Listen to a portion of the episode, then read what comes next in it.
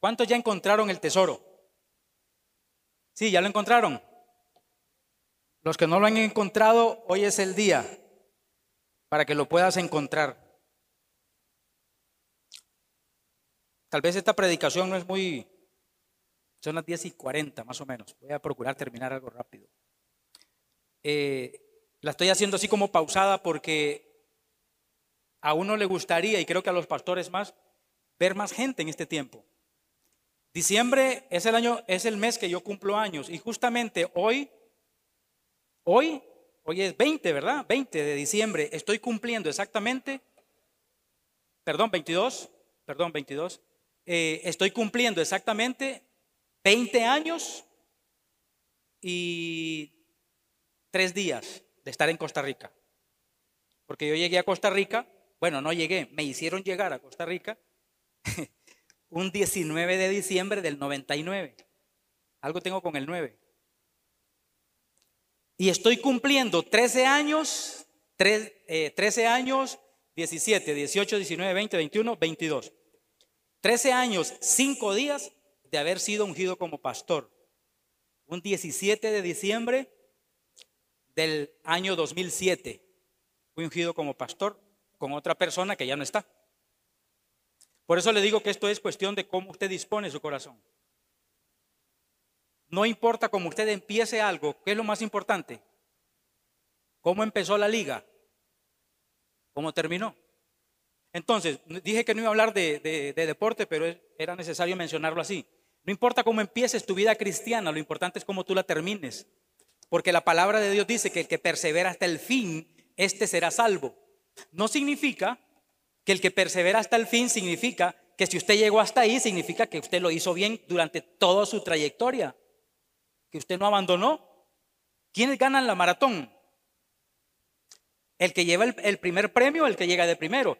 Pero todos terminan la maratón. No, algunos llegan horas después, pero llegaron. O sea, usted puede llegar tarde de repente, pero llegue. No importa cómo usted llegue, llegue. Si usted dijo que iba a hacer algo, hágalo. Si usted dijo que iba a hacer, dar el voto, délo.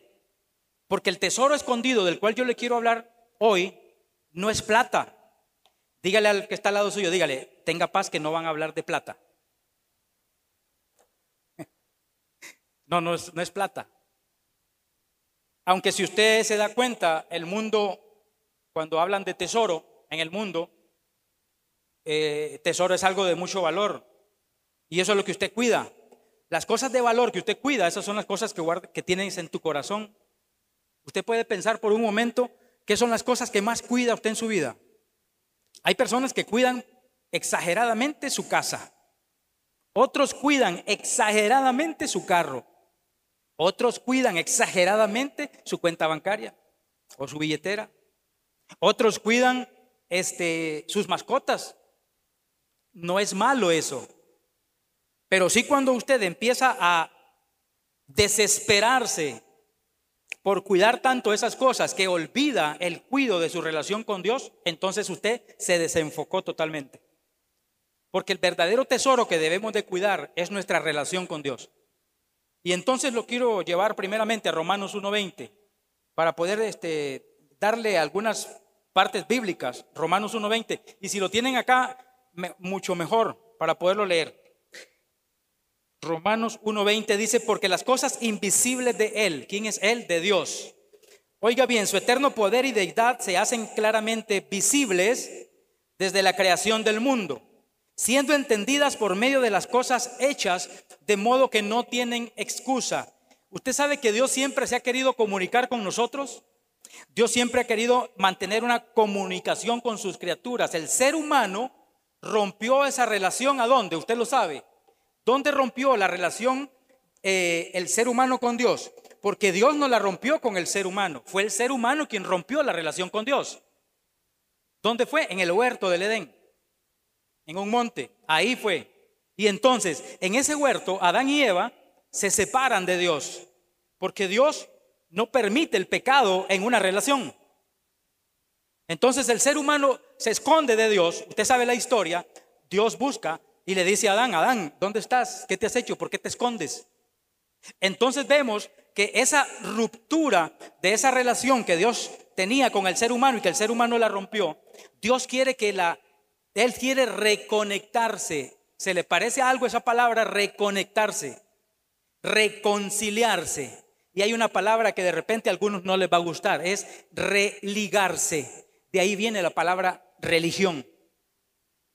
Re, de nuevo, repetir. La palabra religión es religare, religar, reunir, conectarse nuevamente con. El problema es, vamos a, a Santiago 1.27, vamos a Santiago 1.27. Recuerde lo que le dije de Romanos 1.20. Santiago 1.27 dice, la religión pura y sin mancha delante de Dios el Padre es esta. Visitar a los huérfanos y a las viudas en sus tribulaciones y guardarse sin mancha del mundo. Ok, recuerde que Dios hizo la creación para mostrarnos a nosotros su eterno poder y deidad. Las cosas que no entendemos de Dios las podemos ver en un río, las podemos ver en un árbol, las podemos ver en una montaña, las podemos ver en el agua, las podemos ver en las rocas, las podemos ver en los frutos. ¿Verdad que aquí hablamos de árboles? Aquí hablamos que somos como árbol plantado junto a corrientes de aguas, hablamos de aguas también, que da su fruto en su tiempo y su hoja, hablamos de hojas. Y todo eso es traído de la creación de Dios para mostrarnos algo a nosotros. Vea este versículo, que la religión pura y sin mancha, o sea, pregunta, según este versículo, ¿la, religión es mala? No, ¿verdad? Ojo a esto, ¿ah? la religión de Dios, la forma como Dios trata de reconectarse con nosotros, esa no es mala.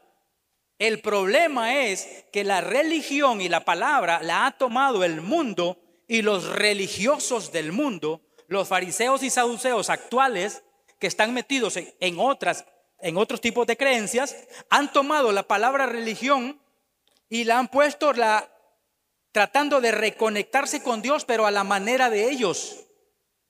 O sea, Dios quiere que nos reconectemos por medio de Santiago 1.27. Dice, la religión pura y sin mancha o sin mácula delante de Dios es esta, visitar a los huérfanos y a las viudas. Con eso dice Dios que Él se reconecta con la humanidad. Ahora, yo le pregunto, ¿usted ha visto a las iglesias cristianas haciendo la labor de, dice, visitar huérfanos y viudas? ¿Lo hace la, la iglesia cristiana alrededor del mundo? Ahí dice que esa es la religión, visitar. Entonces, ¿de qué huérfanos y de qué viudas me está hablando? Agarra esta, perlita que le voy a tirar. Agarre la perlita, es una perlita esta. Y una perla es un tesoro. El tesoro es la palabra también. Huérfanos, ¿quiénes son los huérfanos? Los que no tienen padre. Entonces Dios quiere que tú y yo como iglesia vayamos a las personas que no tienen padre. Aquí huérfanos, está hablando de huérfanos y huérfanas, seres humanos que están sin Dios. Esa es la religión pura que usted como hijo de Dios vaya y le diga a esa persona que se puede reconectar, que se puede religar con Dios a través de la palabra. ¿Y quiénes son las viudas, las que no tienen esposo? Usted conoce, es, Dios es padre y Dios también es esposo, que vendrá por nosotros como su novia para participar en las bodas del Cordero. Entonces aquí está hablando de huérfanos espirituales y está hablando de viudas espirituales que no tienen esposo. ¿Para qué? Para que usted les hable y les diga, venga, yo te quiero invitar a la novia, quiero invitarte a que seas parte de la novia. ¿Por qué? Porque si, si se te murió tu esposo natural, yo te invito para que tengas ahora un esposo espiritual, que es Dios. Entonces, la religión pura y sin mancha delante de Dios el Padre es visitar a los huérfanos espirituales y a las viudas espirituales para presentarles que tienen un Padre y presentarles también que tienen la posibilidad de tener un esposo en Dios. ¿Cuántos dicen amén? Pero estamos haciendo esa labor, nosotros sí lo hacemos como ministerio. Nosotros predicamos la palabra, tú a tú, casa a casa, en células, en actividades, etcétera. Nosotros estamos visitando huérfanos y visitando viudas. Pero este texto lo toman literalmente. ¿Y quién lo toma literal? El religioso, porque está la palabra religión. Entonces el que es de una religión trata de conectarse con Dios a través de cosas que hacen ellos. Entonces caminan de rodilla a ciertas distancias o hacen penitencias de ciertas cosas, creyendo que con eso se están conectando con Dios. Cuando Dios dice, no, no es, es que no es tu religión, es mi religión. No es la manera como tú te quieras conectar con Dios. Es la manera como yo me quiero conectar contigo, dice el Señor. Entonces, démonos cuenta que también nosotros como cristianos podríamos estar estableciendo o poniendo nuestra propia religión. Yo estudio a Dios desde mi casa, yo estudio la Biblia en mi casa. Esa es religión humana. Porque tienes que congregarte para ver hasta qué punto tú eres capaz de soportar al, amigo o al hermano que tienes ahí a la par. Porque usted en su casa, de repente ni usted solo se soporta. Pero cuando viene aquí se va a encontrar con personas que de repente no le agradan mucho. Pero ahí es donde Dios quiere entonces que como piedras vivas limemos asperezas y digamos, si puedo hacer equipo con esta persona, si puedo salir adelante con esta persona. Y aquí se nos enseña, se nos ha enseñado durante mucho tiempo a trabajar en equipo. ¿Cuántos dicen amén? ¿Verdad que no siempre han funcionado los equipos? ¿Verdad que siempre han habido cosas? ¿Y por qué no han seguido adelante? Porque no hemos sido capaces de limar esas asperezas como piedras vivas. Las piedras vivas son capaces de acomodarse pero seguimos con nuestros pensamientos, seguimos con nuestras, este, nuestras ideas. Como yo lo pienso es así y punto. Y no permito que nadie más me diga nada, menos Dios. Entonces dentro de nosotros también puede haber religión. Apocalipsis 3, 17. ahí me ayudas con la, con la Apocalipsis 3, 17. Por favor, para leerlo este, lo más rápido que podamos. Apocalipsis 3:17, gracias. Dices, oiga bien, soy rico, le está hablando a la iglesia, cristianos. Me he enriquecido y no me hace falta nada. ¿Alguno ha dicho eso en algún momento? Pero no te das cuenta de que, esta es otra versión, me parece. Tenés la Reina Valera 60, por favor, es que esta nueva versión internacional, perdón, pero no me gusta. Si tenés la... Ahí está, eso, excelente, gracias. Porque tú dices, yo soy rico y me he enriquecido y de ninguna cosa tengo necesidad. Y no sabes que tú eres. Oiga Dios cómo le dice al que cree que es rico y que no tiene necesidad de nada. Y no sabes que tú eres un, diga estas tres palabras conmigo, desventurado, miserable, pobre, ciego y desnudo. Más bien eran más. Pero me voy a quedar aquí con una palabra nada más. Pobre. El que crea que es rico en este mundo con lo material, y el pastor dio una frase el domingo anterior, ¿cuántos la recuerdan? Hay gente que es, hay gente, dice, eh, voy a parafrasearla porque no la tengo textual, pero hay gente que es tan pobre que solo dinero tiene. ¿Recuerdan la frase que dio el pastor? Hay gente que es tan... Eso es lo que le está diciendo Dios aquí a esta iglesia. Le está diciendo, tú dices que eres rico, que no tienes necesidad de nada, pero yo te digo, eres pobre. Con la que me quiero quedar aquí porque es de lo que le quiero hablar. Eres desventurado, miserable, ciego y desnudo. Todas esas tienen un significado espiritual muy profundo, al cual nosotros tenemos que llegarle por medio de la palabra, no con lo que yo piense o, o con lo que usted opine nuestra opinión y nuestro pensamiento queda totalmente a un lado cuando aparece la palabra de Dios revelada a tu corazón. Por eso es que aquí muchas veces se motiva, se dice y se hace algo y de repente alguien dirá, pero yo ya determiné en mi corazón lo que voy a hacer. Porque esto depende de cómo usted tome el mensaje, de cómo usted tome la palabra. De repente usted dice, yo no necesito que me motiven. Usted cree que es rico. Pero Dios te dice, eres pobre. Ahora, Sigue diciendo en el, en el versículo 18. Versículo 18. Por tanto, oiga bien, yo te aconsejo. ¿Cuál es un principio de consejería? Cuando te den un consejo, síguelo, hazlo. Si no, ¿para qué vino la consejería? Yo te aconsejo que de mí compres oro refinado en fuego, para que seas rico, y vestiduras blancas para vestirte, y que no se descubra la vergüenza de tu desnudez, y unge tus ojos con colirio, para que veas. Pregunta, ¿a, qué se refiere aquí con este oro refinado en fuego? ¿Se ha preguntado usted alguna vez qué es oro refinado en fuego? ¿Alguien ha visto el proceso de refinamiento del oro? ¿Sabe cómo se refina el oro? ¿Cómo llega a tener 10 quilates, 12 quilates, 14 quilates, 18 quilates y creo que hay hasta de 24 quilates, que es el máximo creo? Es a puro fuego. Pero estará hablando aquí de que con la plata que tiene, porque dice que es rico, vaya y compre ese oro. ¿Estará hablando de comprar oro otra vez, oro puro? ¿O de qué tipo de oro está hablando? ¿De qué, de qué tipo de tesoro está hablando?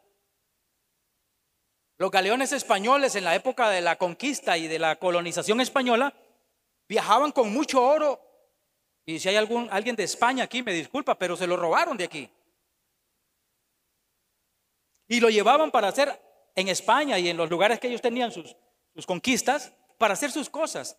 Hay buscadores de tesoros eh, que andan en, submarinos, en barcos y buscan, buzos, buscando tesoros en el mar. Y han encontrado y se han vuelto millonarios. Porque han encontrado galeones hundidos. Aquí por la Florida hace poco encontraron uno que fue dejando un rastro porque un huracán lo llevaba arrastrado al barco. Y fue dejando un rastro con, con lingotes de oro. Y un buzo encontró un lingote. Y él siguió el rastro y averiguó que en ese rastro había pasado un huracán, porque esa zona de ahí es de huracanes. Y más adelante encontró todo el barco con una cantidad, pastor, de oro impresionante. ¿Usted encontró, aunque sea un gramito de oro? Espiritualmente hablando, le estoy, estoy diciendo. ¿Ya lo encontró? ¿Y ha buscado el rastro? ¿O se quedó nada más con eso? ¿Se quedó con eso? Conformismo. Usted no puede estar conforme con lo que tiene. Porque Dios tiene más cosas para ti. ¿Cuántos dicen amén? Usted no se puede conformar con venir los domingos y sentarse acá. Que es bueno, no le digo que es malo. Pero busque más. Busque más porque hay tesoros escondidos que hay que encontrarlos. Y entonces, ¿de qué tesoros me está hablando acá? Cuando dice, ven y compra de mí oro refinado en fuego. ¿Qué es ese tesoro? Lo voy a llevar a la palabra. Proverbios capítulo 3, 13 y 15. Proverbios 3, 13 y 15. Listo. Bienaventurado el hombre que haya la sabiduría y que obtiene la inteligencia, porque su ganancia es mejor que la ganancia de la plata y sus frutos más que el oro fino, o sea, ese oro refinado. Más preciosa es que las piedras preciosas y todo lo que puedes desear no se puede comparar a ella. ¿De qué está hablando acá? Sabiduría e inteligencia. Ve que no es plata. Bienaventurado el hombre, la mujer que encuentra estas cosas. Ese es el tesoro que Dios le dice a este hombre. Tú que dices que eres rico, yo te digo que eres pobre. Porque en tu insensatez estás diciendo que eres rico. Pero yo te digo, vuélvete sabio, vuélvete inteligente. Y compra de mí ese oro refinado en fuego. La palabra fuego aquí es refinado por la palabra de Dios. ¿No dice Jeremías 29, 11 que mi, mi palabra es como fuego y aparece esa lección en la leche espiritual también? Sí, ¿la recuerdan? Ese fuego es la palabra que refina tu inteligencia, que refina tu sabiduría. Si alguien es falto de sabiduría, que dice la palabra? Pídala a Dios y Él se la dará. No dice que se la venderá, se la dará. Es gratuita. Pero usted tiene que buscarla. ¿Y dónde la va a encontrar? Cada mañana que usted abre la Biblia, una enseñanza que me llevo del pastor. Este, a veces no hay que, dar, pero si usted hizo un buen devocional, usted tiene una buena enseñanza que lo invitan a dar algo, a, predicar o a dar un tema en cualquier lugar, en una célula, a motivar, a hacer algo, el devocional de hoy me sirve. Pero esa es sabiduría. Pero si usted no lo hizo ese día, se fue sin nada. No lo logró. No lo hizo porque no buscó. El tesoro se busca. Al único que le cayó del cielo fue aquel que le cayó allá por... ¿Dónde fue? ¿En que le cayó un meteorito en la casa? de San Carlos. Digo, Señor, que no me caiga un meteorito a mí porque... y hizo platilla, ¿verdad? El Señor este de la casa, le cayó un meteorito y hizo plata. Pero de esos cuantos, uno en un millón de años. Pero si usted quiere tener el tesoro de la sabiduría y la inteligencia del que está hablando Apocalipsis 3:17, ven y compra de mí oro refinado. Ese es el tesoro. Otro versículo, Apocalipsis, eh, perdón, Proverbios 20:15. Proverbios 20:15. Gracias. Hay oro y multitud de piedras preciosas, mas los labios prudentes son joya preciosa, tesoro precioso. Labios prudentes. Si hay algo que es abominación, es la imprudencia. ¿Cuántas veces hemos sido imprudentes? Hemos sido imprudentes, ¿verdad? Hemos dicho cosas que no tenemos que decir, en el tiempo que no teníamos que decirla, a la persona que no teníamos que decirle. Tal vez yo fui un poco imprudente con este señor que fui a orar por él y le dije eso fue sin intención, fue algo que, pero fui imprudente. Yo después pedí disculpas. ¿Cuántas veces hemos sido imprudentes? Pero dice que el labio prudente, la lengua prudente, la boca prudente es como joya preciosa. Dele gracias usted a Dios, porque aquí me enseñaron a hablar. Cuando yo llegué acá el año 2003, este, según yo hablaba bien. Según yo conocía mucho. ya llevo 17 años casi, 16 y medio, entonces me di cuenta que, como dijo aquel famoso filósofo, solo sé que nada sé. Óigame, y todavía, solo sé que nada sé. El día que usted crea que lo sabe todo, hasta ahí usted dejó de aprender. El día que usted crea que lo tiene todo, usted, como dice la palabra, usted es pobre. Busque esa inteligencia, busque esa sabiduría y sepa que esos labios prudentes que hablan sabiduría son un tesoro para Dios. Ahora, ¿con qué llave yo encuentro este tesoro? Deuteronomio 28, 1 y 2. Deuteronomio 28, 1 y 2. Usted sabe que Dios siempre ha buscado la obediencia de su pueblo. Dice, acontecerá que si oyeres atentamente a la voz de Jehová tu Dios para guardar y poner por obra todos tus mandamientos que yo te prescribo hoy, también Jehová tu Dios te exaltará sobre todas las naciones de la tierra. Y vendrán sobre ti todas estas bendiciones y te alcanzarán. Pero escuche, dice, si oyeres la voz de Jehová tu Dios. Versículo 12. Salte al versículo 12. Te abrirá Jehová su buen tesoro. O sea, Dios nos va a hacer millonarios. Espiritualmente. Lo puede hacer también materialmente. Si lo puede hacer espiritualmente, mucho más fácil es lo material. Te abrirá Jehová, dígale al que está al lado suyo, dile, te abrirá Dios su buen tesoro. Pero vea qué es, cuál es el buen tesoro. Dice, Jehová te abrirá Jehová su buen tesoro. ¿Cuál es el buen tesoro? El cielo. Para enviar la lluvia a tu tierra, a tu tierra, no a la tierra del vecino, a tu tierra. Y para bendecir toda obra de tus manos. Y prestarás a muchas naciones y tú no pedirás, prestado. Oiga, prestarás a muchas naciones y tú no pedirás prestado. ¿Sabe de qué está hablando aquí? Cuando dice que abrirá el cielo, su buen tesoro el cielo, está hablando de que va a enviar a Jesús. ¿Quién descendió del cielo? Jesús. Ese es el buen tesoro. Ese es el buen tesoro que usted y yo tenemos en nuestro corazón. Y una vez que por la obediencia el cielo se abre y Jesús desciende, entonces tú ahora con Cristo en tu corazón puedes hacer, prestarás a muchas naciones. Ah, pero la gente esto lo relaciona con plata. Prestarás a muchas naciones es que le dirás a muchas personas y a muchas gentes del gran tesoro que tú tienes y les vas a dar la palabra. Y tú no pedirás prestado. ¿Qué significa entonces? Que no tienes necesidad de andar buscando otro tipo de creencias. No vas a tener necesidad de buscar otro tipo de palabras que te den, porque ya tienes el tesoro en tu mano. Y cuando lo tienes ese tesoro, entonces tú lo tienes que atesorar en tu corazón. Por eso el famoso proverbio, guarda tu, tu corazón. De toda cosa guardada, guarda tu corazón, porque de ahí, de ese corazón que tú guardes, de ahí mana la vida. Y está hablando en términos espirituales entonces. ¿Cuál es la llave entonces para abrir el tesoro de Dios? La obediencia. Usted y yo tenemos a Cristo en nuestro corazón porque algún día fuimos obedientes al llamado que Él te hizo. Lo primero que Dios abrió en nuestro eh, fue en nuestro corazón. Porque Él quiere que el tesoro que Él tiene, depositarlo en un corazón que verdaderamente lo valore. ¿No lo dice así Apocalipsis 3? Yo estoy a la puerta y llamo. Si alguno oye mi voz y abre, ¿qué abre? ¿La puerta de tu casa?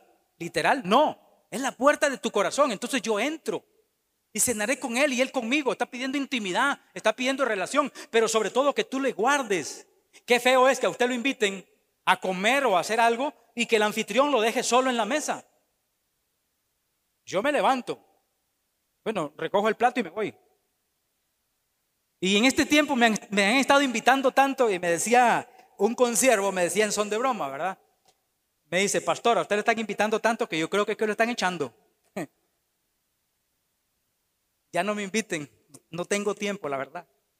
El viernes salgo a las ocho y media de la mañana y, no tengo tiempo porque tengo que ir a hacer unas cosas a las casas de mis hijas y, ustedes saben eso de las maletas, ¿verdad? Los que han viajado eh, es complicado y no quiero dejar nada valioso. Me quiero llevar todo el tesoro que tengo recolectado de 16 años y medio de enseñanzas. No voy a llevar los gafetes de las cumbres, pastor, son como 300 gafetes tengo ahí de cumbres guardados, coleccionados. Algunas tienen buenos recuerdos, otras no. Me encontré unas cosas, pastor, que me entristecieron también en las cajas esas que uno tiene en la casa, ¿verdad? Que, que empieza a votar, ay, este sí, este no. Y me encontré unas cosas que trajeron dolor también. Pero entonces, como decía ahora la pastora, eso que hizo ella de pasar al otro, usted sabe que si la palabra hebreo la traducción literal de la palabra hebreo es pasar al otro lado. Y nosotros somos hebreos. Espirituales. No, yo soy tico, yo soy hondureño. No, somos hebreos espirituales. Por eso Abraham es hebreo, porque Abraham cruzó el Jordán. Él venía de Ur de los Caldeos. Esto no está en el bosquejo, lo estoy diciendo nada más por. Pero para explicarle esta parte. Si usted va a pasar al, si usted es un hebreo y va a pasar el otro, al otro año 2020, no tiene que pasar con cosas que le hieran con cosas que le han dolido. ¿Cuántos de aquí han cantado aquella canción, heme aquí, Señor, envíame a mí? Levanten la mano, levanten la mano. ¿Cuántos honestamente la han cantado? Envíame a mí, Señor, yo iré. Sí, yo iré. ¿Y qué pasa si los manda? No, Señor, estaba bromeando. ¿Qué pasa si los manda? O, ¿O, qué pasa si no entendemos que es Dios que te está mandando? Yo estoy entendiéndolo así, que Dios me está moviendo de una manera tal que yo no puedo resistirme a eso porque es legalmente tengo que abandonar el país. Entonces, así como fui obligado a venir, ahora soy obligado a ir. Ese contexto de legal se lo cuento para que sepa por qué es que me estoy moviendo. De la fuente. Ok, vamos a ir avanzando. Entonces, les voy a hablar ahora del tesoro. Un tesoro en la palabra de Dios está en Mateo capítulo 25, para que me ayuden ahí los del, este, de pantalla. 25, 14. Aquí habla de los talentos. ¿Quién sabe qué es un talento? Mateo 25, ahí déjalo. ¿Quién sabe qué es un talento? ¿Quién sabe qué es un talento? Un talento. Ah, se ha dicho que talento es una habilidad, capacidad dada por Dios para que usted haga o ejecute algo, ¿verdad? Está bien la definición, pero es una definición natural.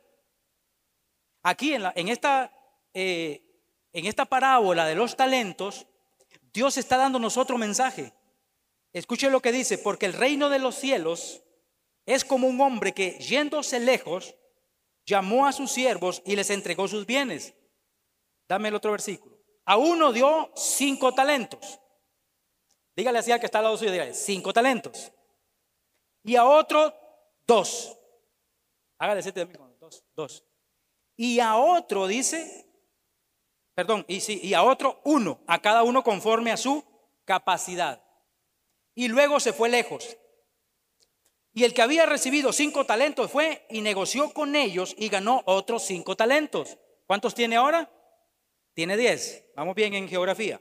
Asimismo dice, el que había recibido dos ganó también otros dos. ¿Cuántos tiene ahora? Cuatro, ok. Pero, estos son los peros malos que hay en la Biblia. Pero el que había recibido uno fue y cavó en la tierra, ojo a eso, ah, cavó en la tierra y escondió el dinero de su señor. Vea que aquí está hablando talentos es dinero. Después de mucho tiempo vino el señor de aquellos siervos y arregló cuentas con ellos. Y llegando el que había recibido cinco talentos, trajo otros cinco talentos, diciendo, Señor, cinco talentos me entregaste, aquí tienes, he ganado otros cinco talentos sobre ellos. Y su Señor le dijo, bien, buen siervo y fiel, sobre poco has sido fiel, sobre mucho te pondré. Entra en el gozo de tu Señor. Sigue. Llegando también el que había recibido dos talentos, dijo, Señor, dos talentos me entregaste, aquí tienes, he ganado otros dos talentos sobre ellos. Su Señor le dijo, bien, buen siervo y fiel, sobre poco has sido fiel, sobre mucho te pondré. Entra en el gozo de tu Señor. Pero, llegando también el que había recibido un talento, dijo, Señor, te conocía que eres hombre duro, que ciegas donde no sembraste y recoges donde no esparciste. Por lo cual tuve miedo, tuve miedo y fui y escondí tu talento en la tierra aquí tienes lo que es tuyo. ¿Cuánto le devolvió? Uno. ¿Cuánto era lo mínimo que podía devolver? Dos. Respondiendo su señor, le dijo, siervo malo y negligente, ¿cómo se sentiría usted que Dios, o cómo nos sentiríamos que, que Dios nos diga, malos y negligentes?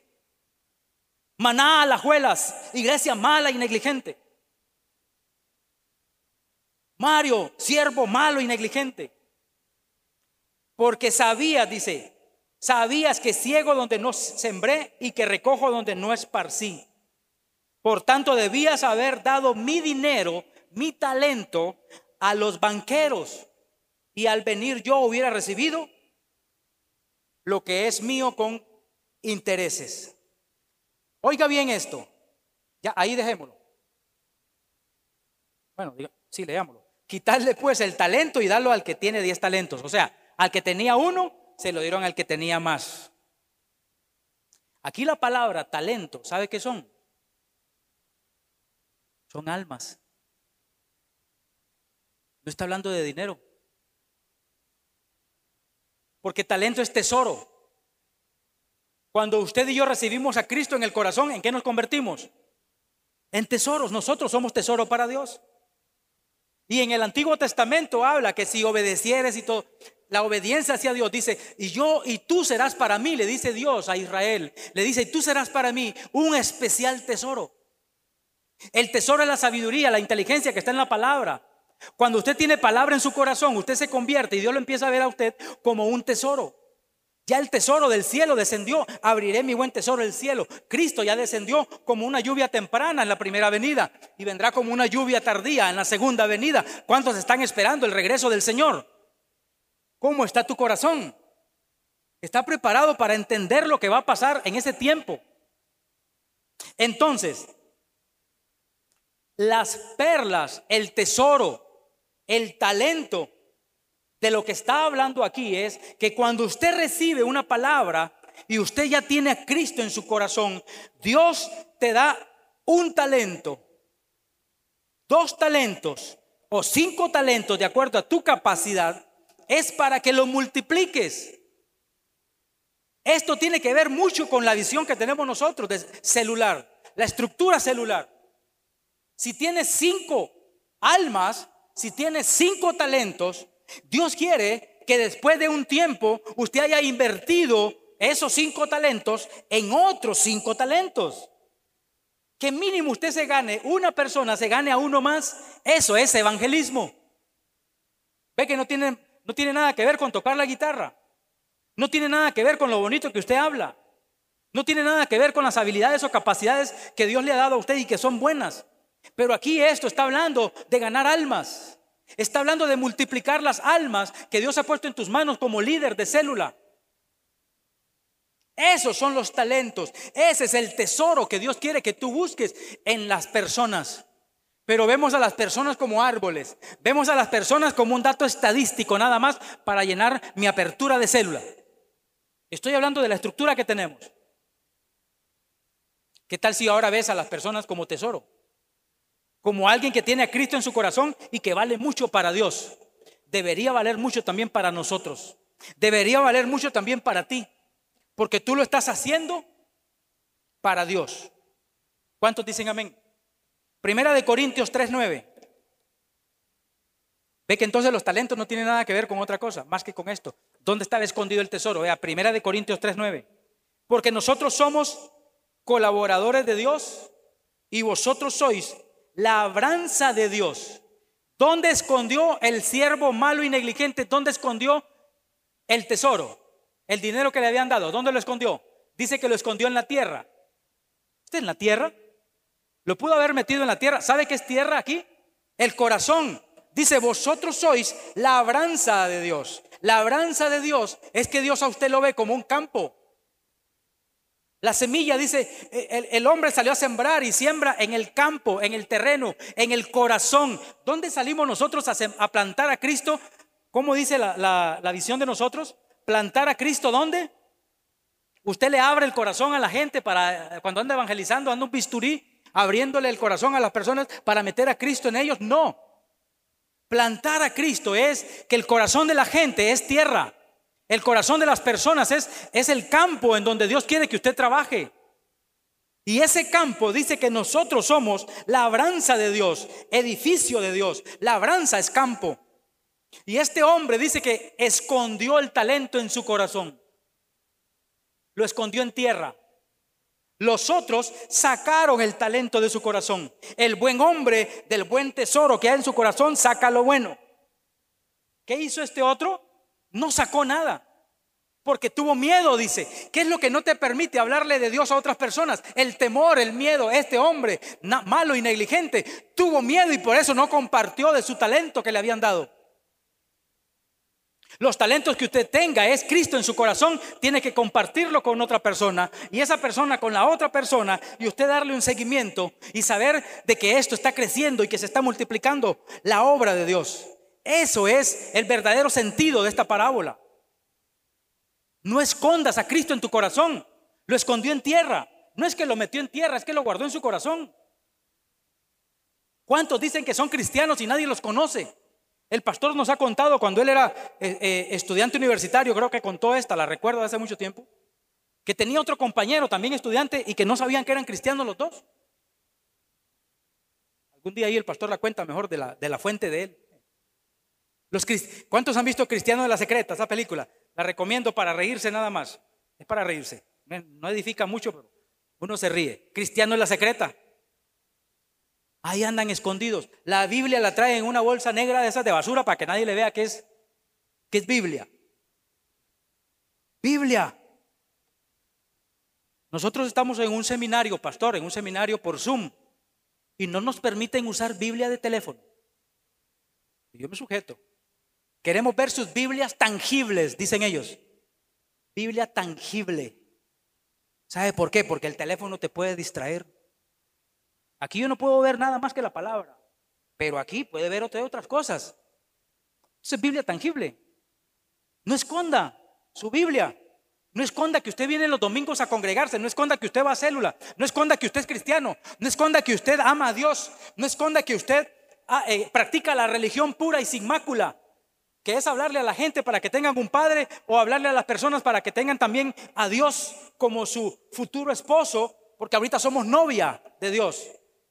Le voy a hablar entonces, Mateo 7:6. ¿Usted una perla se la daría a un perro? Pregunta. ¿Le daría una perla a un cerdo?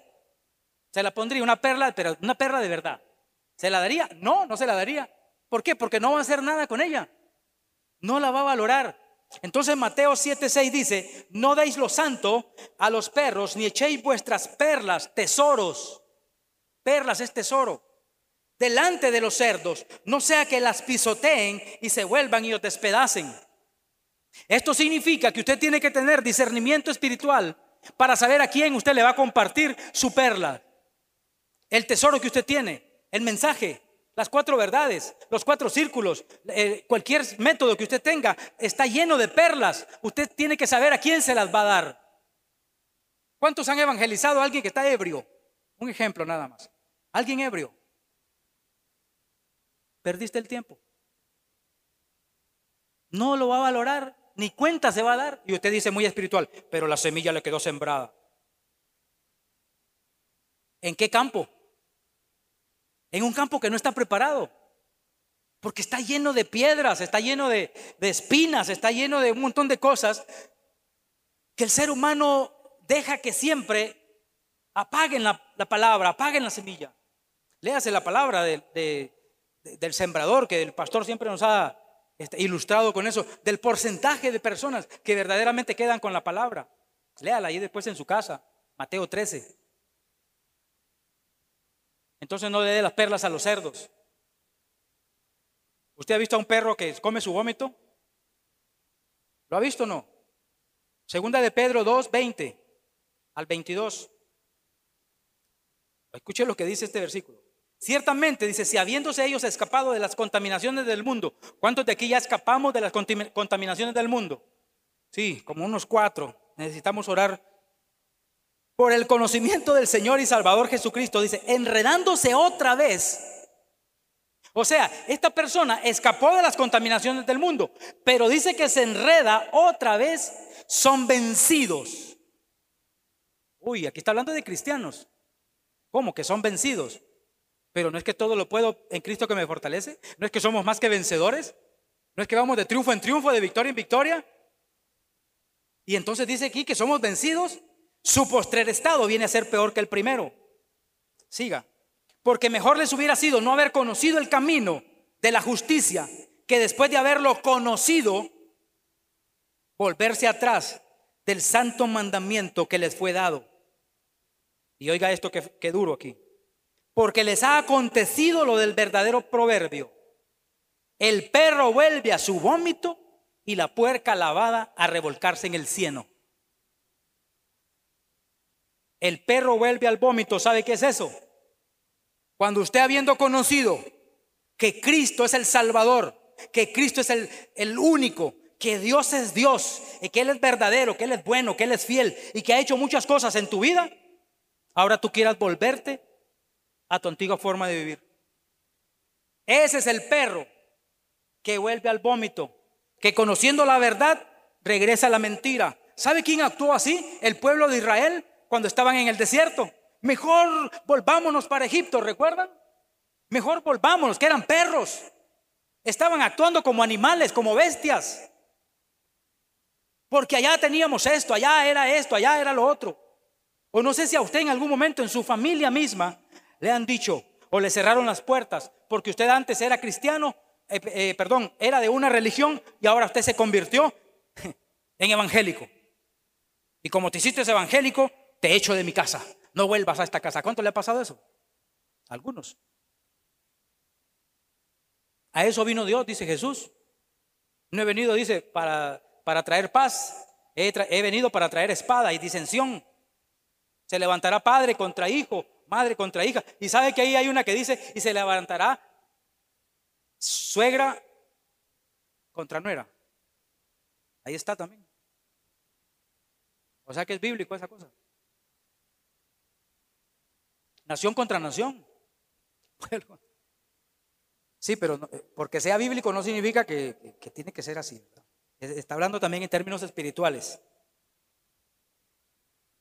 Mateo 13, 44. No vuelva a lo anterior. A de alguno aquí Dios le está diciendo algo hoy. No vuelvas a lo anterior. Ya conociste la verdad, ya tienes a Dios en tu corazón. Ya la revelación de Cristo está en tu vida. No vuelvas a lo anterior. No creas que el mundo es mejor. El mundo siempre será peor. Y Cristo es lo único bueno que le puede suceder a un ser humano. Y venido a su tierra, dice, les enseñaba en la sinagoga de ellos, de tal manera que se maravillaban y decían, ¿de dónde tiene este esta sabiduría y estos milagros? Dije 1344, perdón. Es que sí, pero está bonito ese que leímos también. Además, el reino de los cielos es semejante a un tesoro escondido. Aquí está el tema. Ya voy a terminar. ¿A qué semejante el reino de los cielos? Dice a un tesoro escondido. ¿Dónde dice? En un campo. ¿Qué es tesoro? Sabiduría e inteligencia. Cristo en nosotros. Ese es un tesoro. ¿Dónde está escondido? en un campo. ¿Qué es campo? El corazón. Somos labranza de Dios. Tu corazón es el campo en donde Dios esconde un tesoro. Pero vea qué tremendo, dice, es semejante a un tesoro escondido en un campo, el cual un hombre halla y lo esconde de nuevo. Y gozoso por ello va y vende todo lo que tiene y compra aquel campo. Versículo 45. También el reino de los cielos es semejante a un mercader que busca buenas perlas, que habiendo hallado una perla preciosa, vea que él busca buenas perlas, pero encuentra una perla preciosa, fue y vendió todo lo que tenía y la compró. ¿Qué compró? Una perla preciosa. Vea que no dice una perla, dice una perla y le agrega un adjetivo que es preciosa, la perla. ¿Cuál es esa perla preciosa? Es Cristo. ¿Cuál es ese tesoro escondido que un hombre halló? Y lo encontró a dónde? Dice, estaba escondido en el corazón de quién? En el corazón de quién estaba escondido un tesoro. Cuando él vino la primera vez, Juan lo ve y dice, aquí el Cordero de Dios que quita el pecado del mundo. Nace Jesús. Él crece, desarrolla un ministerio y cuando él empieza, él anda un tesoro en su corazón. ¿Quién le dio el tesoro a Jesús? El Padre.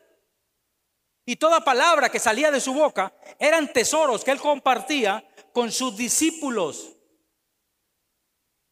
¿Me van siguiendo? Y entonces ese tesoro dice que un hombre lo halló. ¿Quiénes fueron los primeros que experimentaron el tesoro de Jesús en su corazón? Sus discípulos. Y entonces lo amaron mucho a Jesús. Solo hay uno que no lo amó. Siempre va a haber uno. ¿Encontraste ya el tesoro? ¿Lo tienes ahí en tu corazón? Ya no está escondido entonces. Está escondido para otros afuera. ¿Quién es el que tiene que ir a decirles que ese tesoro, él también puede abrir ese cofre, meter la mano y sacar ese tesoro escondido para que ya deje de estar escondido? Usted y yo tenemos que salir. Usted y yo tenemos esa llave que le puede permitir a las personas ser obedientes. Porque es con la obediencia, como Dios dice, y abriré mi buen tesoro, el cielo para que Jesús venga a la vida de las personas hoy. Tiempos como estos la gente tiene que aprovecharlo porque hay mucha sensibilidad. Y no es aprovechar la emoción, es aprovechar el tiempo y el momento para poder predicar la palabra. Porque de eso se trata esto nada más. El buen tesoro entonces, dice aquí la palabra, que este hombre va y lo esconde de nuevo. La pregunta aquí es, ¿por qué lo está escondiendo de nuevo? ¿Será que es malo y negligente como aquel que escondió el talento? Lo esconde de nuevo por temor a una persecución. Es como cuando usted recibió a Cristo y usted no quiso decir que era cristiano al inicio, porque usted pensó, no, mi familia me va a votar, no, mi familia... Me... Eso fue lo que hizo este hombre. Lo escondió, se congregó, llevó el leche espiritual, entró en acelera, fue a una cumbre, pero todavía nadie de su familia se daba cuenta que era cristiano. Lo hizo bien, ¿por qué? Porque de repente usted recién convertido todavía no tiene el fundamento, el conocimiento, la sabiduría, la inteligencia para poder debatir con alguien que le puede decir, pero usted por qué se hizo cristiano? Si esta y esta otra religión son mejores, o esto que hacíamos en nuestra casa es mejor que lo que usted está queriendo hacer. Cuando usted ha crecido espiritualmente, y aquí más o menos los pastores dan un tiempo como de un año en donde usted tiene un proceso de crecimiento espiritual, ahí usted saca su tesoro.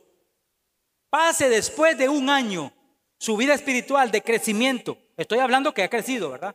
Si usted ha sido un año nada más de, sentarse aquí nada más y hasta ahí llegó, eh, le, va, le va a costar más. Va a tener un poquito de más tiempo de inversión para poder lograr lo que otro cristiano tomó y lo tomó en serio y la responsabilidad fue instruirse en la palabra, ir a las cumbres, ir a la célula, leer la palabra, instruirse, óigame, Busque las buenas fuentes.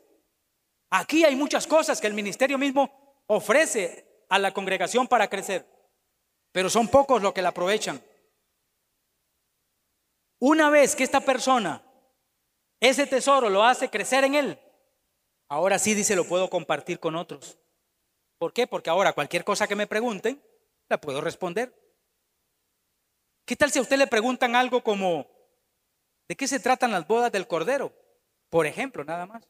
¿Qué respondería? Alguien recién convertido no lo va a saber. A eso se refiere cuando él dice que encontró el tesoro y lo escondió de nuevo. Porque está empezando en los caminos de Dios. Pero usted ya no está empezando. Usted ya tiene un avance. Usted tiene un crecimiento. Debería estar pudiendo ser ya maestros. Algunos tienen necesidad, dice la palabra, de que se les dé leche espiritual. Pudiendo entrar en las profundidades, en lo sólido, el alimento sólido de la palabra. Hay muchos que todavía están en nivel superficial, refinado por fuego. Pensamos, fuego, porque yo los bautizo con agua, dijo Juan, pero detrás de mí viene otro que los va a bautizar, ¿qué dijo? En Espíritu Santo y fuego. ¿Cuántos de aquí han sido bautizados en fuego? ¿Qué es fuego? ¿Qué es fuego? La palabra de Dios. Porque dice Espíritu Santo y fuego. Ve que fuego es la palabra. ¿Cuántos han sido bautizados en la palabra? La palabra bautizados es que usted está sumergido en la palabra. Los domingos usted tiene que venir porque aquí nos sumergimos en la palabra, versículo tras versículo. Se cantan versículos de la palabra, se cantan salmos. Usted tiene que sumergirse usted solo en la palabra, en su vida devocional personal diaria. Eso es, viene detrás de mí uno que lo va a bautizar en la palabra. San Juan 17, léalo. Ahí está la palabra. Pero ¿cuánto nos metemos en la palabra? ¿Hasta dónde estamos sumergidos en la palabra? Voy terminando aquí. Ahora sí, Colosenses 2, 2, 3.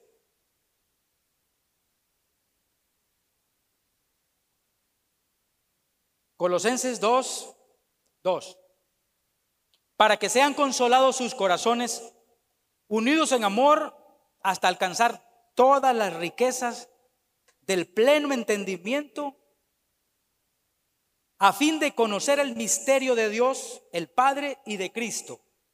Oiga bien, en quien están escondidos todos los tesoros de la sabiduría y el conocimiento. ¿Cuántos tienen a Cristo en su corazón? Usted ya tiene, usted, todos los tesoros de la sabiduría y el conocimiento. No es posible que alguien con ese tipo de corazón, con ese tipo de tesoro, sabiduría y conocimiento, se vuelva atrás. Imposible. Entonces hay un consuelo. Hebreos 10:26.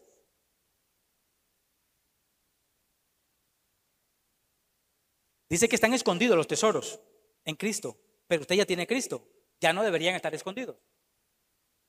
Lo que hay que hacer es disfrutarlos. Porque si pecaremos voluntariamente después de haber recibido el conocimiento de la verdad, ya no queda más sacrificio por los pecados. Hebreos 4.2. Porque también a nosotros se nos ha anunciado la buena nueva como a ellos. Pero no les aprovechó el oír la palabra por no ir acompañada de fe en los que la oyeron. ¿Por qué algunos cristianos regresan? Porque dice que recibimos, usted está escuchando el mismo mensaje del hermano que está a la par suya. Y todos los que se congregan el domingo recibimos todos el mismo mensaje. Deberíamos entonces crecer en el mismo ritmo. Porque a todos se nos está dando lo mismo. Pero ¿qué dice que algunos no les aprovechó porque no iba acompañada de algo, un ingrediente que le falta es fe. Algunos porque están chateando allá atrás. Están hablando, distraídos. No me interesa. Están actuando, perdón porque ahí lo dice, están actuando como perros. Están volviendo al vómito. No están valorando los tesoros y las perlas que se le están lanzando desde acá. Y cuando no lo valora, entonces esa persona muy probablemente se va a retirar. Y el consuelo está aquí para... La pregunta es, ¿es usted salvo? Porque oiga la confrontación que Dios nos hace en la palabra. Segunda de Corintios 13:5. Segunda de Corintios 13:5. Esta es una confrontación, vea. Dice, examinaos a vosotros mismos si estáis en la fe. Ahora, ¿qué es estar en la fe? Examínese usted mismo, pero con la palabra, no con lo que usted cree que es fe para usted. Ah, es que fe para mí, decía ahora la pastora, es que fe para mí es levantar las manos. Es que fe para mí es este cantar, llorar, postrarme. Pero revísese usted mismo, revisémonos cada uno de nosotros para ver si eso que estoy haciendo es verdaderamente fe.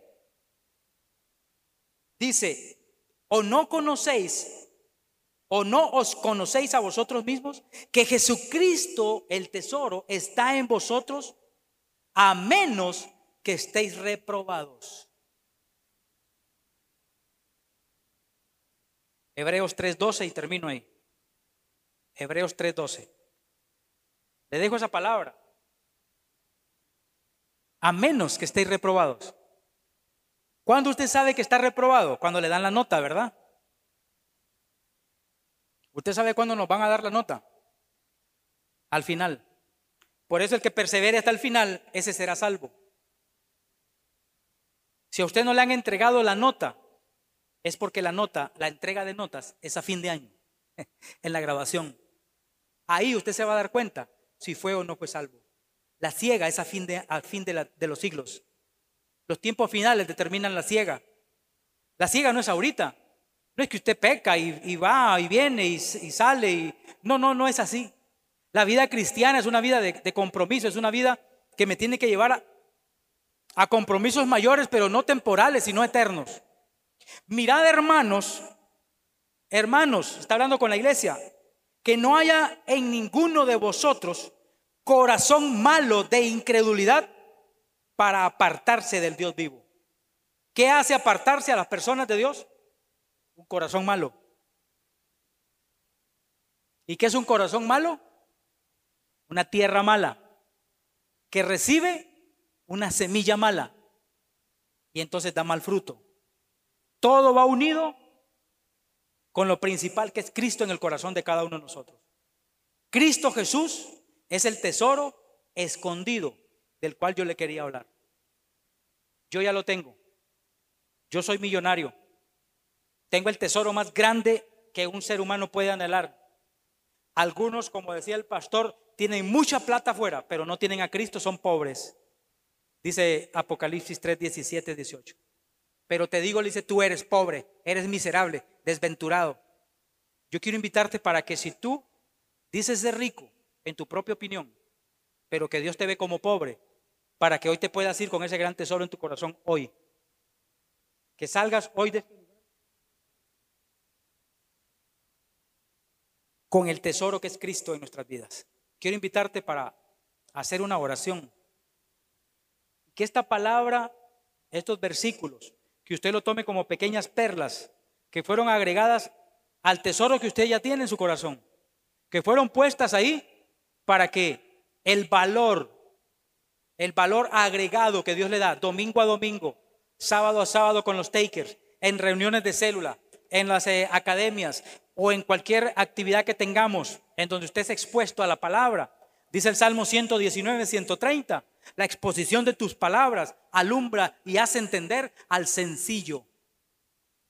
La exposición de la palabra es cuando usted entiende que ese versículo le está hablando directamente al corazón, a tu vida. Y no se necesita ser tan profundo, con una sencillez se puede llegar, porque Dios hizo las cosas sencillas, pero el ser humano las complica y las enreda. Dios quiere que esa religión que nosotros practicamos, que sea pura y sin mancha o sin mácula, sea hablarle a las personas para que se vuelvan a Cristo. Eso es lo que Dios quiere verdaderamente con nosotros. Quiero invitarte para que hoy abras el corazón de ese tesoro Está vacío tu corazón, estás sin Cristo. Y sin Cristo no tienes nada, pero con Cristo lo tienes todo.